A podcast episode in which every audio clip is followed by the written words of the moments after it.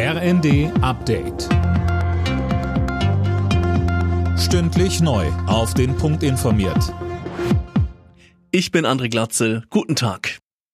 Nach dem deutlichen Wahlsieg in Schleswig-Holstein hofft die CDU jetzt auf Rückenwind für die Landtagswahl am kommenden Sonntag in NRW. Dort läuft es auf ein Kopf-an-Kopf-Rennen zwischen CDU-Spitzenkandidat Wüst und seinen SPD-Herausforderer Kutschaty hinaus.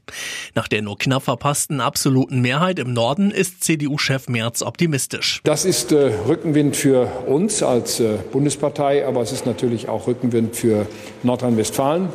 Nach der Wahl ist vor der Wahl. Am nächsten Sonntag geht es gleich weiter. Am 15. Mai die Landtagswahlen in Nordrhein-Westfalen.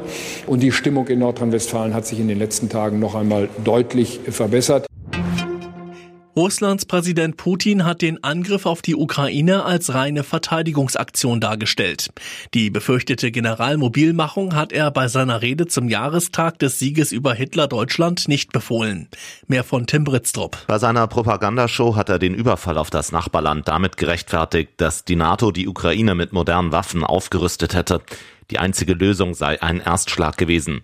In einer Videobotschaft hat der ukrainische Präsident Zelensky kritisiert, dass Russland sich den Sieg über Nazi-Deutschland im Zweiten Weltkrieg aneignet.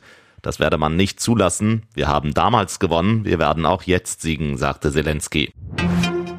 Die EU-Kommission will den Beitrittsantrag der Ukraine im Juni bewerten. Das hat Kommissionschefin von der Leyen mitgeteilt. Sollten dann alle 27 Mitgliedsländer zustimmen, könnten die eigentlichen Beitrittsverhandlungen losgehen. Auch nach Abschaffung der Homeoffice-Pflicht arbeiten viele Beschäftigte weiter von zu Hause aus. Wie eine IFO-Umfrage zeigt, lag die Homeoffice-Quote im April bei fast 25 Prozent. Am höchsten ist die Quote bei IT-Dienstleistern. Dort liegt sie bei über 70 Prozent. Alle Nachrichten auf rnd.de